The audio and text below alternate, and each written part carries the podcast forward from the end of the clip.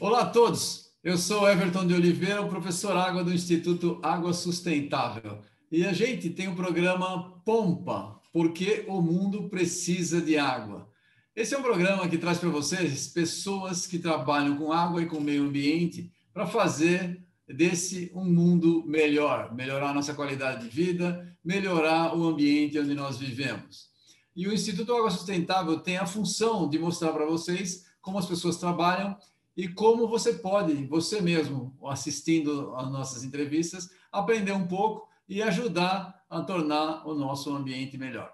Então, por favor, se você está eh, nos assistindo, clica no nosso site, né? Eh, ou clica no, no, no videozinho aí, deixa um like, tá? Ou considere fazer uma doação. O Instituto é, ele não tem fins lucrativos e a gente depende de doações para funcionar, tá bom? Hoje nós temos o prazer de trazer uma pessoa que tem trabalhado já há bastante tempo na área de meio ambiente, tem feito um trabalho muito legal. Ele é o Luiz Otávio Martins Cruz. Ele é graduado em Geografia pela Universidade Federal de Minas, é mestre em Geografia e Análise Ambiental e é gerente de qualidade do solo e áreas contaminadas, GERAC, da Fundação Estadual do Meio Ambiente, FEAM, de Minas Gerais. Luiz, é um prazer ter você aqui com a gente. Muito legal você ter aceitado, muito bom. Por favor, faça sua apresentação aí para todos, por favor. Bom, é, eu que agradeço né, o convite do, Instituto Água Sustentável é, para a gente poder mostrar o trabalho que a gente tem desenvolvido lá na FEAM com áreas contaminadas. Né? Muito legal, muito legal. Vamos lá, vamos falar antes, de, antes da FEAM ainda, né? Como é que você chegou na FIAN? Você fez geografia, geoquímica em áreas contaminadas, você tem um caminho. Conta para a gente aí um pouco da sua carreira, como é que esses caminhos aconteceram, se você escolheu ou você foi escolhido pelas oportunidades, como é que foi? Não, realmente eu escolhi minhas oportunidades, né? Eu comecei lá, escolhi fazer geografia por paixão, né? É, gostava muito de meio ambiente e falei assim, olha, essa é a minha porta de entrada, né? é, na área de meio ambiente. E fui trilhando meu caminho, gostava muito de trabalhar com solo, né? então eu fui para o lado da geomorfologia e solos, e trabalhei inicialmente no laboratório de geomorfologia lá da universidade, qual eu aprendi muito e tive contato com pesquisadores de mestrado. Então, a gente ia para o campo, cavava trincheira, mexia mesmo com o solo, e eu tive a oportunidade de aprender bastante e atiçou minha curiosidade né, para fazer o mestrado, né? Então, além dessa experiência de laboratório, né, e, e na parte química também que eu tive no laboratório, eu fui é, fazer o mestrado e aí eu já entrei para o lado da geoquímica que eu já gostava, né? Então, eu fui trabalhar com essa relação de solos é, e, e, geoquímica, né? É, assinaturas geoquímicas de coberturas superficiais e continuou o meu interesse, né? mesmo é, é, depois de entrar na FEAM. É, curiosidade, né? um dia que eu, que eu defendi a minha, a, o meu mestrado, né? eu peguei na, na, parte da manhã, eu defendi na parte da tarde, eu fui assumir meu cargo na FEAM. Né? Foi coincidência que foi no mesmo dia. Né? Isso foi muito legal. Realmente uma, uma grande coincidência. Mas, escuta, é em geral, o geógrafo não gosta muito de química, não, né? Igual o geólogo que não gosta de matemática. Mas você foi fazer é. logo geoquímica. Conta aí, como? Sim, é, é, assim, eu, eu tive uma formação básica, assim, escola pública e, e eu fiz curso técnico, então minha, minha, formação nessa parte de química e física não foi muito boa. Mas essa foi uma estratégia para passar no vestibular. Me debrucei sobre a física e química e aprendi bastante. E aí veio minha curiosidade, meu conhecimento de química, que foi muito bom nessa época. Tive professores muito bons e, e nisso eu tive interesse, né? Fui fazer é, a, o, o, trabalho de bolsista no laboratório, fiz alguns trabalhos, né, alguns cursos junto à Embrapa, então fiquei lá no laboratório da Embrapa e eu gostava muito. Então, esse é o, aprendizado que me levou para esse conhecimento de mais de geoquímica e, e eu me interessei em continuar nisso, né? mesmo e depois é que eu entrei na FEAM. E como é que apareceu a FEAM no meio do caminho aí? Então, eu fiz o concurso, né, quando eu estava fazendo mestrado, e aí eu só estava esperando me chamar, né? Igual eu te falei, me chamaram basicamente no mesmo dia que eu, que eu defendi minha dissertação. Então, isso foi muito legal. Né? E na FEAM eu comecei a trabalhar com uma coisa é, um pouco diferente. Eu estava trabalhando com solo, mas é, no licenciamento de hidrelétricas, né? E hum. nisso eu fiquei um ano, é, um ano e pouco trabalhando com, com o pessoal da, de, de licenciamento de hidrelétrica. Né? Mas aí já tinha um grupo é, na FEAM, é, liderado pela Rosângela Gurgel, que estava participando do CONAMA, trazia os cursos da CETESB para a FEAM e estavam esperando uma oportunidade de implementar uma área específica de gerenciamento de áreas contaminadas e qualidade do solo. Né? Então, eu fiz esse curso da CETESB, e quando ela falou isso, já acendeu as anteninhas. Né? Então, eu falei assim, olha, minha oportunidade de trabalhar com solo, ah, com geoquímica, é. vamos lá. E acabou que, é, em 2007, né, a, a FEAM deu uma reestruturada, então entrei em 2006, em 2007 ela já reestruturou, né, é, é, ela deixava de fazer o licenciamento e passava a ser mais uma, uma agência ambiental com áreas é, é, é, temáticas, rejeitos, né, resíduos, mudanças climáticas, qualidade do ar, e aí veio um tema solo também. Então, tinha essas áreas temáticas para controle, controle na FEAM e foi criada uma área temática de qualidade do solo e áreas contaminadas. Mas não foi fácil entrar, não, né? Porque é, a estrutura ficou mais ou menos a mesma e eu deveria ficar na área de energia, né? Porque eu era do licenciamento de energia, mas eu corri atrás. Eu vou te falar que fui o único que consegui mudar de diretoria a FEAM inteira, porque mais ou menos as pessoas ficaram mais ou menos onde estavam, né? E eu corri atrás, eu, falei, assim, eu quero trabalhar com, com essa área aí. Bom, deu certo, né? Deu certo. Deu certo, né? Muito legal, muito legal. E você, é... e como você vê, você está aí dentro, né? Como é que você vê a perspectiva do meio ambiente nos dias de hoje, a partir da sua experiência, olhando como alguém de dentro do órgão, é, do órgão ambiental com foco em áreas contaminadas? A pergunta é: você acha que o mundo está ficando melhor, está ficando mais limpo ou não? Bom, eu acho que está ficando mais limpo, né? Eu não, não, sou um cara pessimista, não, mas eu te falo que na, nos últimos tempos a coisa tem ficado bem complicada, né? Eu acho que o, o, progresso, o progresso científico que a gente teve, né, nas últimas décadas em prol do meio ambiente, isso é inegável que esse progresso científico existiu e é inegável que isso ajuda o meio ambiente, né? E além disso, as medidas, né, de, de proteção do meio ambiente ao longo dos anos, elas vêm melhorando a cada dia. Então eu vejo é, que tem forças contrárias, né? Sempre tem, vai ter forças antagônicas, né? Em todas as áreas que tenta puxar para o outro lado. E, e, hoje a gente está um pouco é, desbalanceado nessa situação, né? A gente tem, tem gente mais, tem mais gente puxando para o outro lado mesmo da não preservação dos recursos. Mas isso é uma questão momentânea. Eu acho que de forma geral a gente está melhorando, sim. E esse é, é, o sentido da humanidade. Pra, nós estamos aqui para progredir, né? Não só a questão do meio ambiente, mas a questão da humanidade em geral. É, eu concordo. Eu também acho, acho que as, as, as grandes empresas também estão se preocupando mais com o meio ambiente, elas estão, estão se preocupando em dar uma satisfação para os investidores. Está mudando o, o, como é que fala? A, a consciência ambiental dentro da própria empresa. Estão incorporando algumas práticas boas. Eu estou vendo assim. O que, que você acha disso? Sim, eu, eu, concordo. Quando eu entrei na, na, na FEAM, eu tenho um fato curioso, né? Porque eles é, naquela época eles tinham preocupação de, de integrar os funcionários, então eles tinham um programa em qual a gente ia nos parques, né? E para aprender sobre o meio ambiente, para conversar com o pessoal que estava lá cuidando dos parques. E naquela época, nas discussões, né, a gente sempre surgiu isso em 2007, né? É, surgiu essa discussão no, numa das rodadas de conversa em que é, é, é eu, eu, falei assim, olha, preservação é, é bom e ela tem que acontecer, mas é, ela tem, tem que ter um valor para a natureza. Né? A gente tem que dar um valor para a natureza, para ser uma, uma, uma coisa que é valorizada para é, não ser só destruída. Quer dizer, se ela tem um valor, tem uma compensação ali que possa, ter, é, possa ser feita. Né? Então, eu acho é, importante a valorização dos recursos. E aí, quando eu falo em valorização, né, na época tinha crédito de carbono, por exemplo, né, hoje tem pagamentos por serviços ambientais. Então, é, é, as empresas hoje elas colocam, né, elas fazem, elas estão preocupadas com isso, mas coloca lá no programa. Então, é, ESG está na moda, no, no, no, nas bolsas de valores, né, as empresas de, dessa área de sustentabilidade. Então, é, é, tem que ter algum valor, algum retorno né, para quem está fazendo alguma coisa em prol do meio ambiente, para que aquilo seja preservado. Né? Então, assim, quanto vale uma floresta em pé? É incalculável, mas vamos dar o valor né, para a floresta, para que na hora que chegar alguém querendo destruir, não, peraí, isso aí tem valor do jeito que está.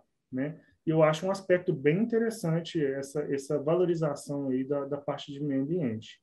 É, eu também, eu concordo, concordo plenamente, muito legal.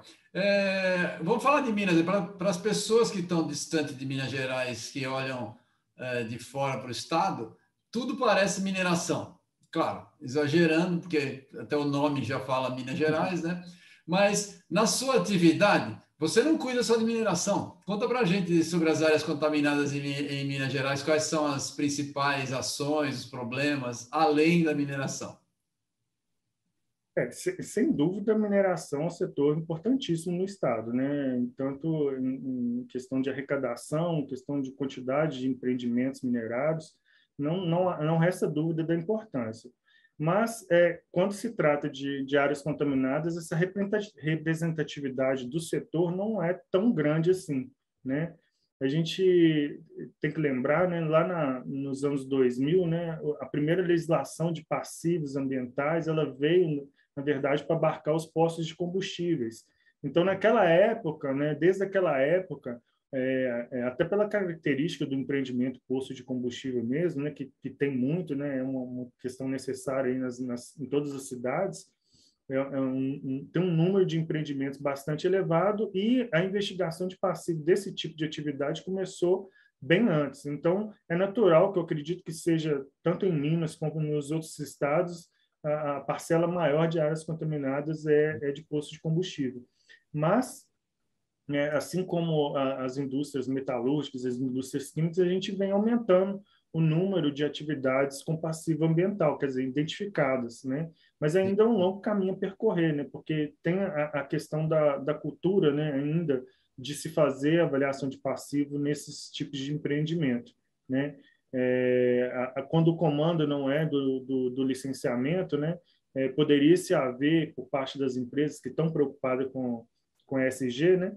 Então, é, é, elas deveriam tomar essa iniciativa e, e, fazer a sua investigação e comunicar, porque tem gente que, que faz a investigação e não comunica ao órgão ambiental.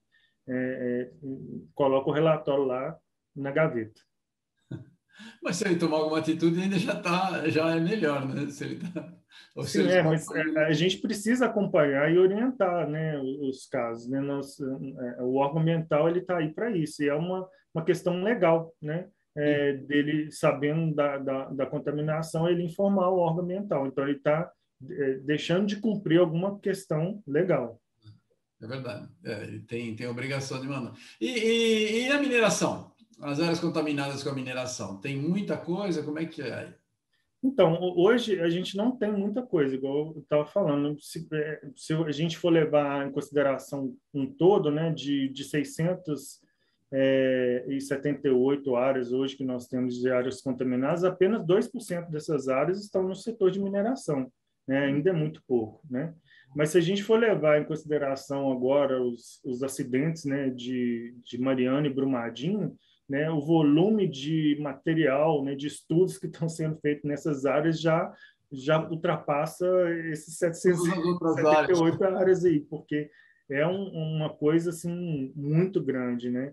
Né, muitas empresas, é, muita gente trabalhando, né, é, muitos estudos sendo feitos nessa área, ainda não se tem é, um, um, estudo de investigação ainda é, em andamento. Em Mariana, faz cinco anos né, do, do, do, acidente, nós ainda não temos nada conclusivo e estamos caminhando a passo de tartaruga, né, mas, enfim, estão fazendo os estudos, né, nós, nós estamos acompanhando, e, e, eu acho que o nosso maior desafio vai ser quando eles começarem a ficar prontos, né? Porque imagina uma área do tamanho do Rio Doce, né? imagina uma área do tamanho dessa área que foi impactada em Brumadinho, né? Nós estamos é, foram divididas as áreas em setores, né? Para avaliação, só de Brumadinho tem 29, né? Setores para receber esse tanto de, de relatório é, é, um caso complicado, né? Imagina, imagina. Mas vocês já receberam algum relatório inicial já, né? Sim, nós estamos recebendo, mas ainda os relatórios ainda estão em fase de ajuste, né? De ajuste de metodologia, olha, é porque a gente teve que adaptar muita coisa, a gente está espelhando muito no, nos procedimentos da IPA, né? Porque é um, é um caso que não é pontual, não, não foi feito, né, o procedimento não foi feito para uma coisa tão grande. Né? É. Então, a gente está tendo que adaptar os, os, procedimentos de gerenciamento para a, a atuar numa área de abrangência regional. Né? E, e, a coordenação? Vocês, vocês não fazem parte da coordenação ou vocês só acompanham? Como é que funciona?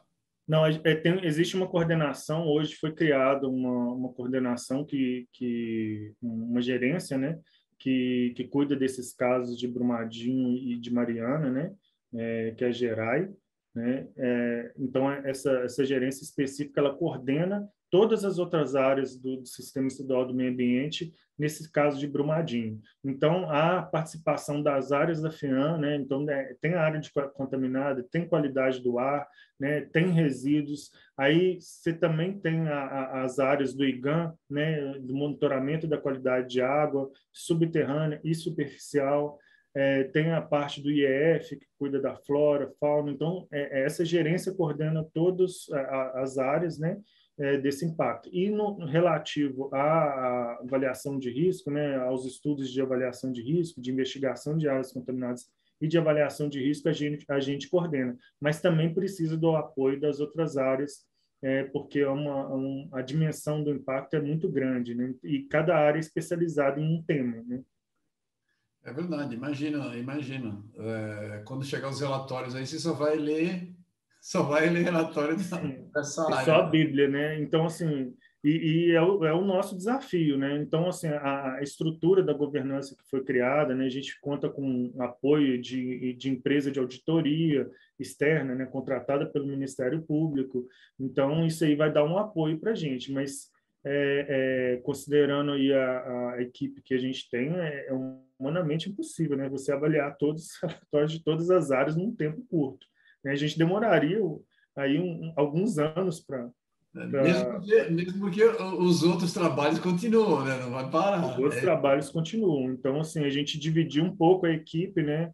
Ah, algumas pessoas estão estão dedicadas, né? Tem, tem, nós conseguimos uma contratação só, mas essa pessoa fica dedicada para esse tema.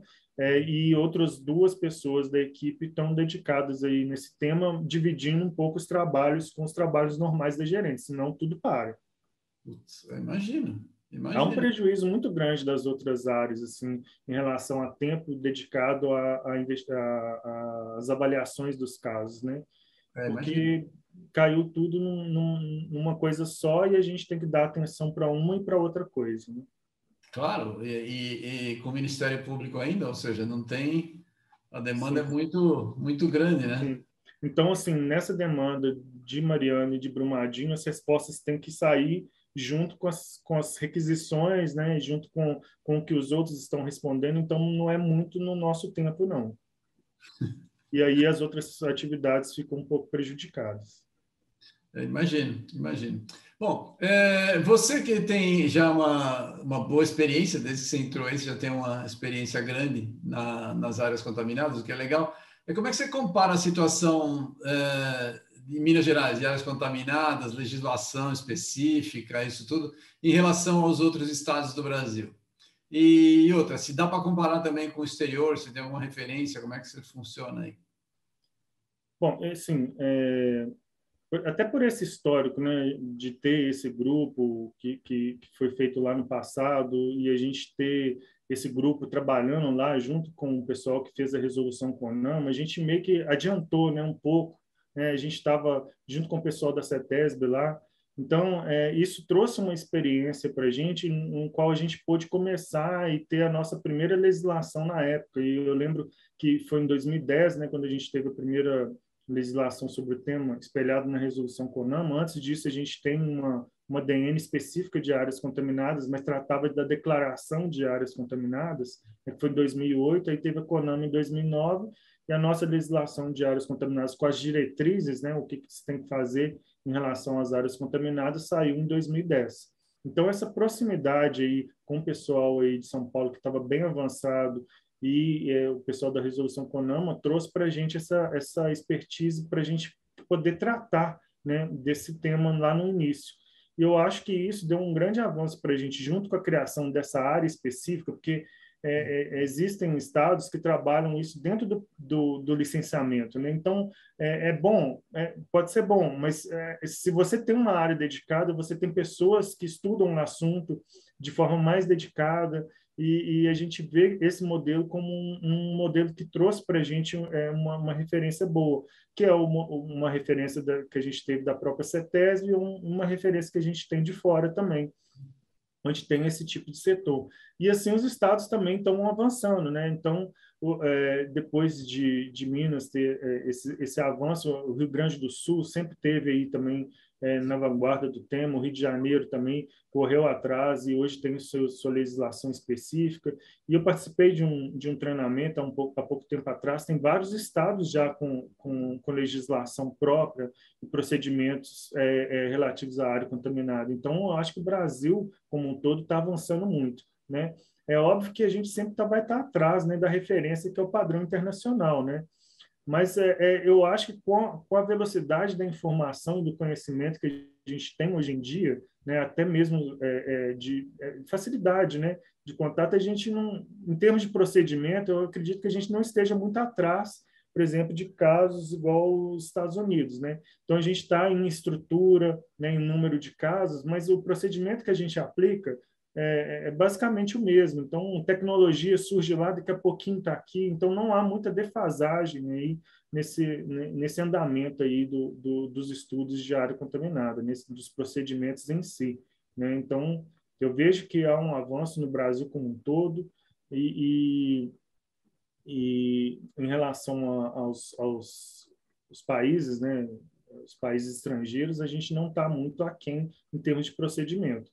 E, e, em relação também ao número de áreas, a gente sempre está é, abaixo. Por exemplo, Minas Gerais não tem tanta área igual São Paulo, mas isso também é reflexo da industrialização, né? Então, qual época que foi industrializado? Qual a quantidade? Então, se você for em países igual os Estados Unidos, Reino Unido, a industrialização, a Alemanha, a industrialização foi muito maior, né?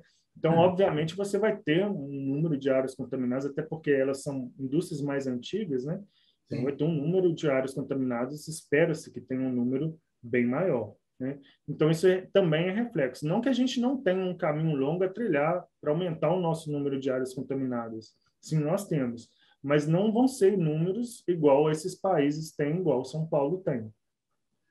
É, São Paulo, mesmo São Paulo, que tá um, saiu um pouco na frente, ainda, assim, comparativamente, quando sai na frente, logo no início dá uma diferença grande, mas depois tende a, a, a aproximar né, na quantidade.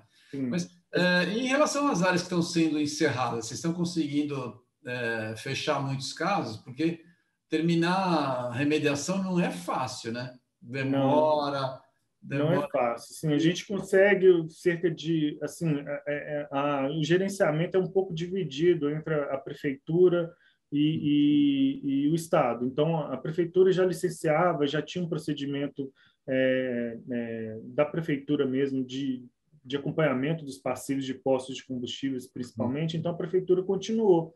Né? Então, ela tem algumas áreas lá, são 199, se não me engano. E o, o restante, cerca de 470 para a FEAM. Então, é, nós acompanhamos essa, essas essas 400, cerca de 470 áreas. Então, assim, é, da, da, parte que, que, que a FEAM avalia, né, acompanha dessas áreas contaminadas, a gente consegue reabilitar cerca de, de umas 10 áreas por ano, não é, não é muito, né? E isso depende do, do fluxo de gestão de áreas contaminadas. A gente vê que uh, os, os empreendedores ainda não, não entenderam o papel deles no processo, né? De é, realmente cumprir a legislação. A gente tem um dispositivo na, na legislação que é o que a CETESB colocou aí recentemente, né, da, de, do, do empreendedor, né, do responsável legal, fazer todo o procedimento de áreas contaminadas, independentemente de manifestação do, do órgão ambiental. Então, a gente tem isso desde 2010.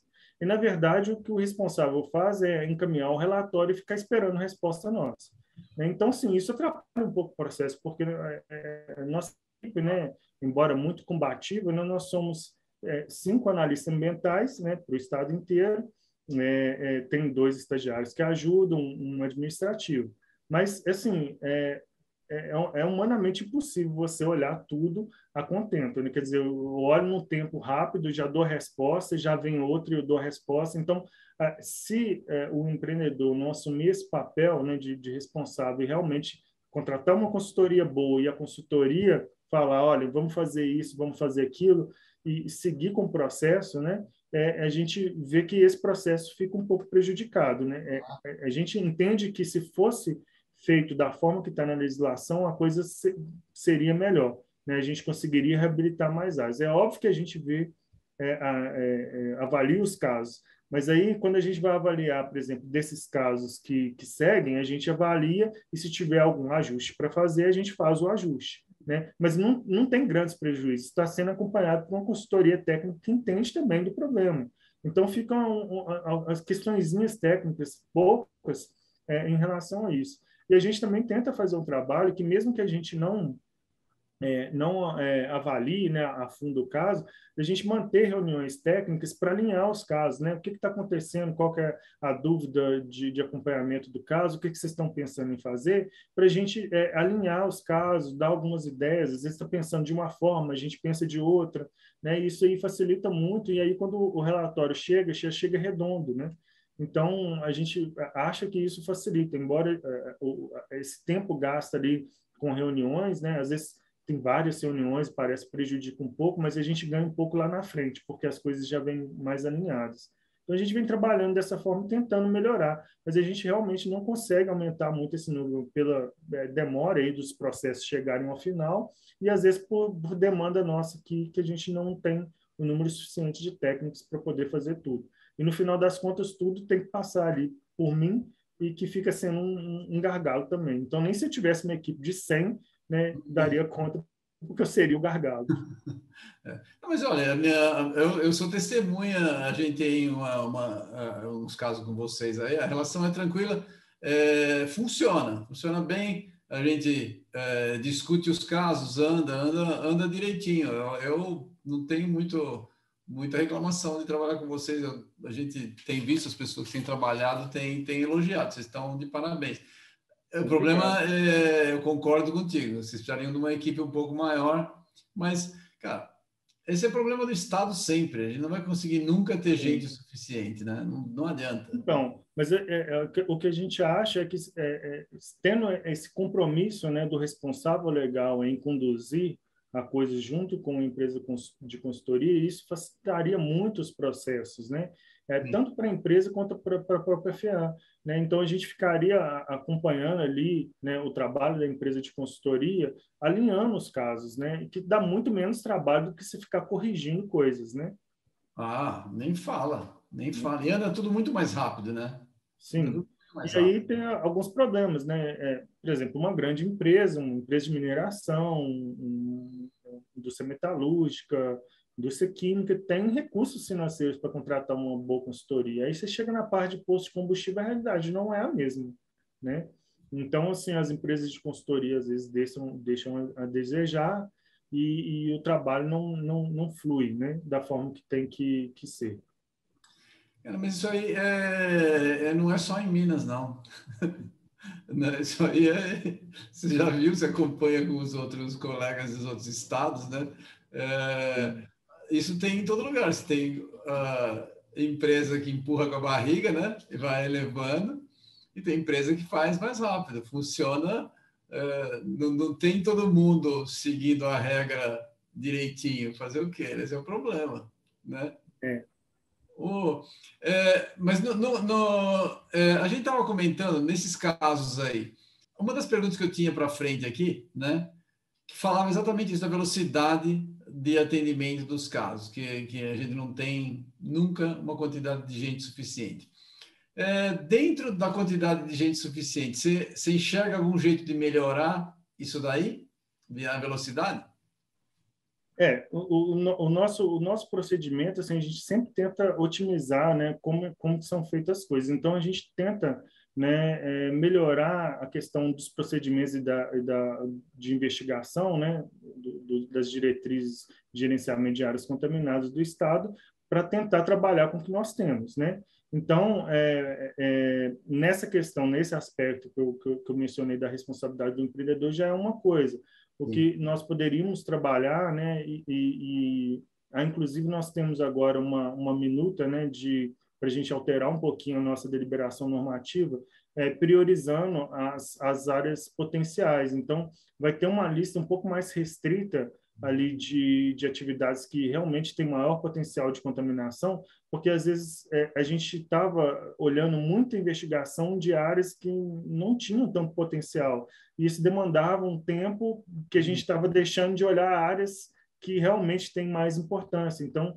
é, vai sair uma, uma, uma, uma alteração aí na DN para que os, os, os empreendimentos, né, os responsáveis, eles ali no ato do licenciamento eles apresentem a investigação, então vai ser obrigatória a apresentação daquelas atividades específicas e a gente acha que isso aí também vai ajudar aí nesse nesse processo tanto de cobrança quanto é, é, dessas principais, né, dessas áreas mais importantes aí que a gente está é, deixando de investigar.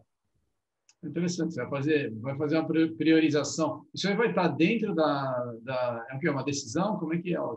Então, a gente tem a deliberação normativa nossa, que é como se fosse uma decisão de diretoria da CETESB. É, é aprovada por um conselho, né, aos moldes do CONAMA, e, e, essa deliberação normativa que a gente tem desde 2010, ela tem um dispositivo é, que fala da investigação no ato do, do licenciamento. Só que está um pouco defasada, a gente mudou um pouco a questão das atividades, e as atividades potenciais lá, elas abrangem muitas atividades que não têm potencial de contaminação é, tão prioritário assim. Então, a gente está dando uma enxugada nessa lista para focar, é, para tentar focar mais nos casos e pegar realmente aqueles que são mais importantes. Né? Não que os outros não vão ser investigados, né? É, existem outras formas. A gente, por exemplo, tem a declaração né, de área suspeita ou área contaminada, que havendo uma, uma suspeita de contaminação, ele pode continuar é, declarando, e aí a gente tem conhecimento, tem um instrumento da denúncia, tem o, o, o, o próprio licenciamento, que ao verificar é, se tem algum problema na área,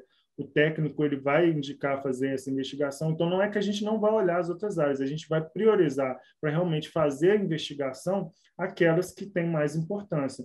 Então, a gente está é, é, é, tentando melhorar dessa forma o, o, processo como um todo, né? porque a gente tem essa limitação e a gente não tem horizonte de melhorá-la, né? em termos de, de quantidade de pessoas para avaliar os casos.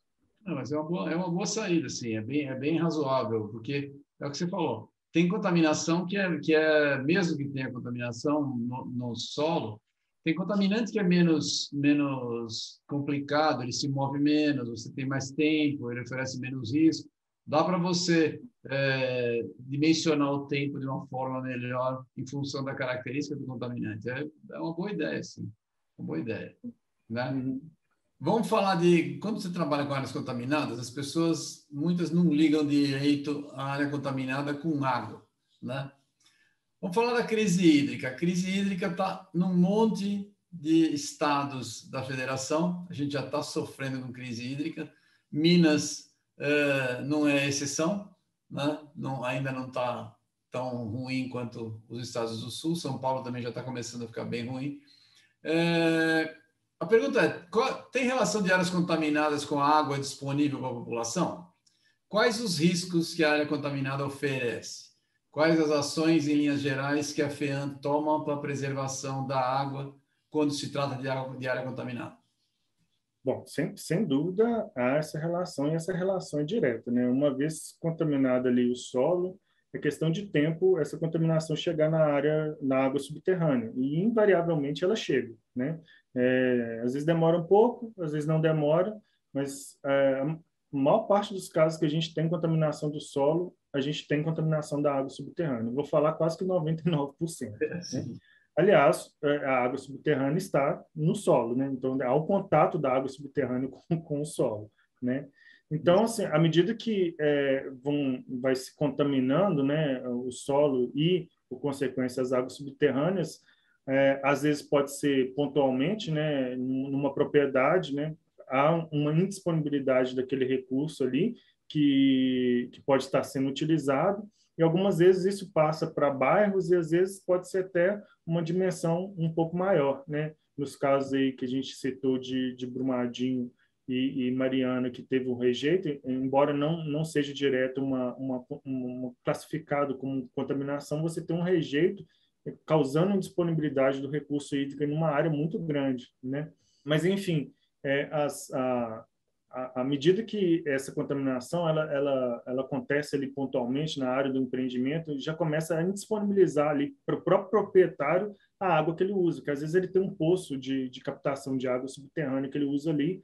No caso de poço de combustível, isso é muito comum, porque tem um lava-jato, o cara tira a água do, do aquífero para poder utilizar ali nas, na própria atividade dele, então, ele contaminando o solo, imediatamente já está inviabilizando uma parte ali da, da atividade dele, porque ele não, não pode mais utilizar aquela água, porque aquela água traz riscos né, para a saúde humana. Né? Que não de que mesmo que ela não seja utilizada para beber, né, ela pode ser utilizada ali é, para lavar e aí aquele contato ali dérmico e às vezes até a, a, a, a nuvem de, de, de umidade que forma é, causa inalação. Então, a princípio ali já fica uma, uma coisa inviabilizada e às vezes a gente tem casos aqui que, que acometeu é, até um bairro inteiro, né? É, que, que, que o, o, responsável teve que disponibilizar água ali para os moradores, né? É, é, é bom porque você tem alguma parte boa nisso, que essas áreas estão na área urbana, né? Então, você tem ali a, a distribuição da rede é, urbana, né? se é, se é que a gente pode pensar em alguma coisa boa nisso, né? mas é, onde não não não tem essa rede urbana, né? Geralmente é, é, é, isso é feito com, com, com água de caminhão pipa, né? Nos casos aí que teve de, de Brumadinho, Mariana, até hoje a gente tem às vezes município abastecido com caminhão pipa, né? Por, por desse recurso hídrico e aí no caso nesse caso é por prevenção, né? já que a água está fora do, do padrão de potabilidade e a gente ainda não tem nenhum, é, nenhuma investigação ainda que, que disponibilize aquela água para uso, né? Uma investigação profunda aí que, que possa disponibilizar essa, essa água. No caso de Mariana e Brumadinho, está falando de água subterrânea porque, ah, próximo de onde houve o, o desastre, né? Porque no Rio, uh, é a água do rio que foi atingida, a água subterrânea não necessariamente próximo ao rio, porque é, o fluxo é, imagino então, que é... Então, sim, é, é porque a, a, princípio foi, foi delimitada uma área é, de proteção, né? Então foi definido uma, uma área de, de 100 metros de proteção é, para as comunidades e aí nesse raio já ficou disponibilizado o uso da água é, até que os, os estudos sejam disponibilizados, porque há transbordamento do, do, do, do leito do rio, né? Então, é, é, você pode já ver contaminação ali mesmo por cima, né, do, do, do próprio poço, e não necessariamente a, a esperar a água infiltrar até chegar lá. E alguns municípios tinham a própria fonte, o, o, o rio, né? Então, assim, ele tirava a água do rio para abastecimento. Então, a, a disponibilização de água tem que ser feita através de um poço de captação no município. E aí, às vezes, fura o poço e a qualidade da água não está boa né? Então tem esses problemas aí que estão sendo é, é, resolvidos aí com, com caminhões pipa, enfim, tem esses esses grandes problemas aí para tratar. Interessante, interessante. Quer dizer que você tem, mas então, mas a água subterrânea a partir do rio, em geral, ela não se contamina, só se for um transbordamento, né? Porque o rio ele é um receptor Sim. da água subterrânea, não é? Então, aí nós pedimos para fazer também é, é, estudos é, relativos a essa, essa dinâmica, né? para ver se, se, se não investe, porque aqui em Minas esses, essas questões aí são um pouco mais complexas, né? É, a gente estava uma vez pensando assim, ah, não, a contaminação chegou a contaminação do outro lado do Rio São Francisco, né? Então assim, ah, não, isso aí não acontece, isso aí é outra coisa, né? Mas aí a gente descobriu que a contaminação era do, do lado de cá, ela atravessou o rio por fraturas e chegou do outro lado. Então assim, tem que estudar, né? Possibilidade tem. Então, a gente pediu para fazer os modelamentos e tudo, e está estudando isso para verificar essas possibilidades também. É que na maior parte dos casos desse rio aí, ele é um rio efluente, ele está tirando água, mas isso. não quer dizer que ela é efluente em todos os casos, né? pelo estudo que foi feito até, até agora, existe uma possibilidade de uma época do ano ele ser é, influente. Influente, isso. Influente? É, aí é ruim. Pois é. Aí, aí é então, ruim. por causa disso, a gente está estudando mais a fundo. Ah, entendi, entendi. interessante. É, mas está estudando, vocês estão estudando o rio ao longo do, do estado todo? De, Não, até, é, é, a gente está tá monitorando o impacto através da água superficial, que chega primeiro, e sedimento. Tá. Então, até os últimos estudos, eles tinham chegado um pouco abaixo do, da, da barragem de, de retiro baixo. É, no princípio, ficou ali em retiro baixo, parece que tem alguns pontos um pouco depois. Então, a gente está estudando até a represa de Três Marias. Ah, entendi, entendi. E, é, por precaução, é... a gente abrangeu um pouco uma área um pouco maior. Quando chegar os relatórios, você vai, você vai ficar mergulhado, vai sumir, vai sumir do mapa durante o tempo. É, sinceramente, ainda não, não pensei nessa parte, não, porque essa parte vai ser difícil. Imagina. Estamos pensando aqui, mas até agora nós não arrumamos uma solução, não. Vocês só estão chorando por enquanto. É. é imagino, imagino. Então, tendo prazo, a gente consegue avaliar, mas é, realmente. Mas assim, a gente está é, num, num, esquema que a gente está acompanhando, igual eu falei que a gente tem essa possibilidade de fazer as reuniões, então a gente está acompanhando a evolução do trabalho tá. ao, ao, longo do trabalho. Então tem reuniões né, quinzenais, é, a equipe do, do Ministério Público de Auditoria ela acompanha isso tudo. Então, assim, é, não estão fazendo um estudo e depois vai chegar um relatório. Não, é, a gente está acompanhando a evolução dos estudos. É, né? Surpresa e. É.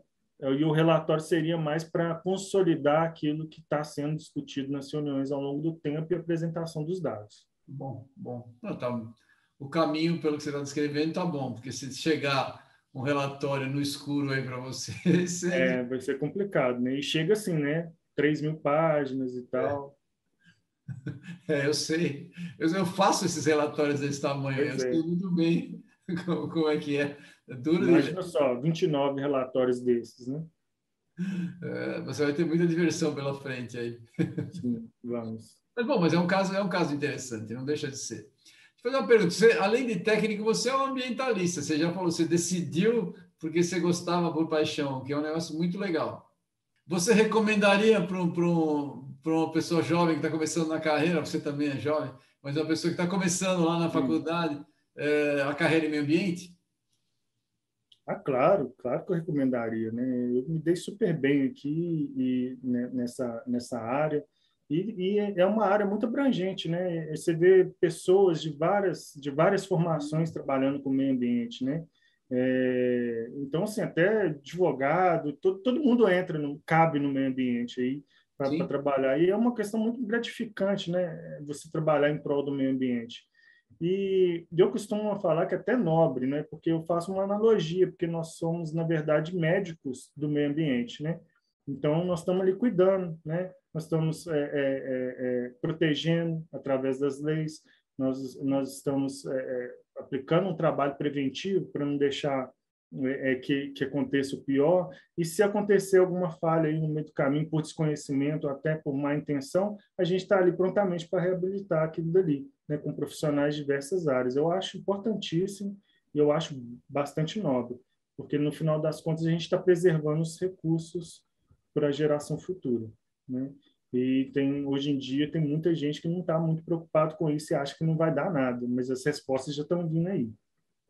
É, olha, não podia concordar mais com você. Eu também sou apaixonado pelo assunto, acho que vale muito a pena. É, é, tem muita coisa para estudar em muitas áreas, né? A gente passa a vida aprendendo, né? A área do meio ambiente é muito legal. É, e eu acho legal também, eu, gosto da ideia, você é, recomenda para os mais jovens, eu também recomendo. A gente vai precisar ver trabalho no ambiente. Fala, por favor. Essa, essa, essa área, né, é, é, você está tá, tá à frente de um trabalho bonito, né, de, de educar, né, e essa área é uma das mais importantes, né. Então, você vê o papel de quem ensina né, nessa parte de meio ambiente, porque é só assim que a gente vai mudar as coisas, né? Porque só com um conhecimento profundo do que está acontecendo e de qual é a relação, por que está faltando água na minha casa, né? É, por que, que a gente está com essa crise hídrica, né? Se a pessoa não associar uma coisa com a outra, ela vai continuar desmatando. Eu estou desmatando aqui, não está acontecendo nada. Quer dizer, não tem associação entre o desmatar e, e a falta de água. Então, se não houver essa educação, né, esse conhecimento profundo, né, e, e, e, o acreditar na ciência, porque precisa acreditar, né, não, não, adianta é, é, você explica a pessoa, a pessoa desmerece aquilo que está ali, né, que durante anos foi, foi estudado e, e, que a maioria dos cientistas aponta, né. Então, assim, realmente é a, é a educação dos que estão chegando, né, é, é, principalmente, porque esses sim vão mudar as coisas, né? vão mudar a forma de pensar e vão trazer uma sociedade melhor. O, a, fora isso, essas questões que a gente está vivendo é uma turbulência aí passageira, depois passa e as coisas melhoram. Vai passar, concordo com você, concordo também. Eu, eu compartilho da sua, da sua posição. Acho que a gente tem que. Bom, eu sou um educador, eu gosto do assunto e acho que só assim a gente vai melhorar a sociedade e melhorar o mundo que a gente vive. Muito legal. Gostaria de agradecer a sua participação, Luiz. Sempre muito gentil, muito legal o seu trabalho aí em Minas. Por favor, você poderia fazer suas considerações finais para os nossos ouvintes? Então, é, é, gostaria primeiro né, de, de agradecer é, essa participação. Acho um canal importante até para a gente divulgar o que a gente está fazendo aqui, o nosso trabalho, é, que considero bastante importante. Né? Então, venho agradecer você pessoalmente em nome da FEAM, né?